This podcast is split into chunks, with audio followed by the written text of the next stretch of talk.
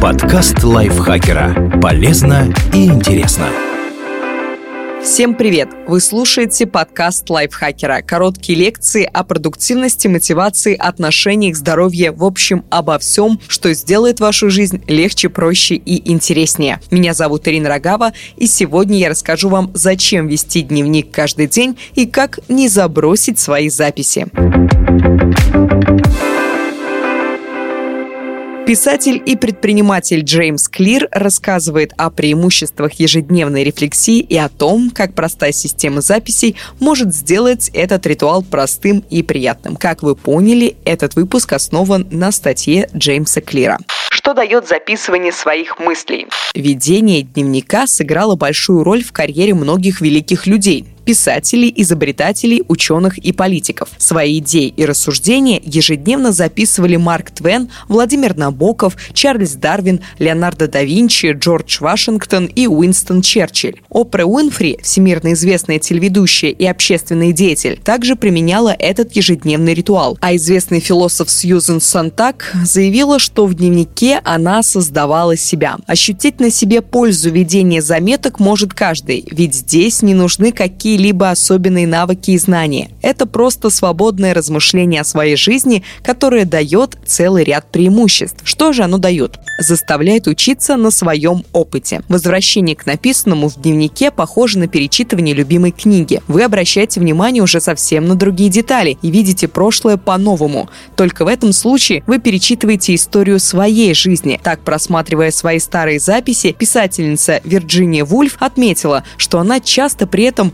находится находила особый смысл там, где раньше его не замечала позволяет помнить больше. Когда Шерил Стрейт писала ставшую бестселлером книгу «Дикая», она во многом полагалась на свой дневник. Автор вспоминает, «В моем дневнике было подробно описано, кто, что, как, когда и почему. Все, что я могла забыть. Но в нем было и нечто большее. Я увидела собственный, откровенный и неприукрашенный портрет 26-летней девушки, который я больше нигде бы не смогла найти. Время неизбежно изменит не только вашу внешность, но и ваши мысли. Вы даже не успеете это осознать. С опытом наши убеждения меняются. В дневнике же они отпечатываются навсегда. Вам ведь интересно смотреть на свои старые фотографии. Они напоминают, как вы раньше выглядели. Но еще более удивительно читать свои старые записи. Из них можно узнать, как вы раньше думали. Мотивирует брать лучшее от каждого дня.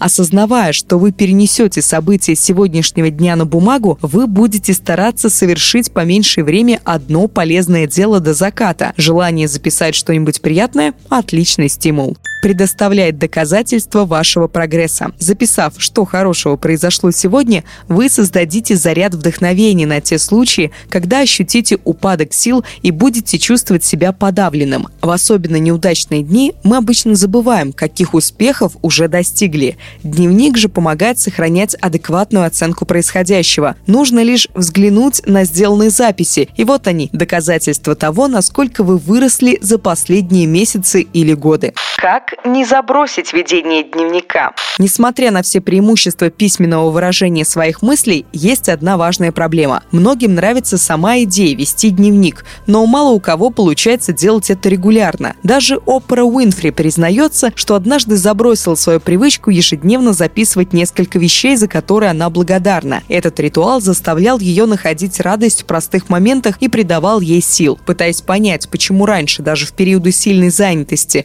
у нее получалось находить на это время, она пришла к простому выводу. Я просто сделала благодарность своим ежедневным приоритетам. Я проводила весь день в поисках того, за что можно быть благодарной, и это что-то всегда находилось. Большинство знает, что вести дневник полезно, но мало у кого получается выделить на это время. Блогер Джеймс Клир задался вопросом, как можно получить эту пользу, не воспринимая ежедневную рефлексию как выматывающую обязанность, и нашел ответ. Ведение дневника не обязательно должно отнимать много времени и сил. Вы можете записывать свои мысли где угодно и как угодно. Все, что вам нужно, это лист бумаги или новый документ на компьютере. Единого правильного способа вести дневник нет, но зато есть способ простой. Пишите по одному предложению в день. Главное преимущество этого подхода в том, что он делает процесс ведения дневника легким и приносящим удовольствие. Становится намного проще ощутить свой успех. Если каждый раз, закрывая свой дневник, вы будете чувствовать удовлетворение, а не истощение от необходимости писать, то захотите возвращаться к нему каждый день. В конце концов, полезная привычка не обязательно должна отнимать много сил, чтобы приносить пользу что именно записывать в дневник. Джеймс разработал свою систему записей в Habit Journal, чтобы максимально упростить ежедневное ведение дневника. Начинается он с раздела «Одна строка в день». Соответственно, на месяц вам понадобится 31 строка, по одной на каждый день. Чтобы начать вести дневник, все, что нужно сделать, это определить тему на этот период и ежедневно записывать несколько слов. Вот о чем можно писать. Что случилось сегодня? Дневник событий. За что вы сегодня благодарны? Дневник благодарности. Какова ваша самая важная задача на сегодня? Дневник продуктивности. Как вы спали прошлой ночью? Дневник сна. Как вы сегодня себя чувствуете? Дневник настроения. И процесс этот настолько прост, что вам будет тяжело не писать каждый день. Анастасия Долбичкина, автор этого текста. Огромное спасибо скажем вам. Спасибо, как всегда, за то, что ставите нам лайки и звездочки. Делайте это чаще. Нам очень приятно. Нам приятно читать ваши комментарии, так что о них тоже не забывайте. Делитесь выпуском со своими друзьями в социальных сетях. Пусть они тоже узнают о этом прекрасном способе рефлексии. И заходите к нам в чат подкастов Лайфхакера. Ссылка будет в описании. Будем с вами общаться. На этом я с вами прощаюсь. Пока-пока. Подкаст лайфхакера. Полезно и интересно.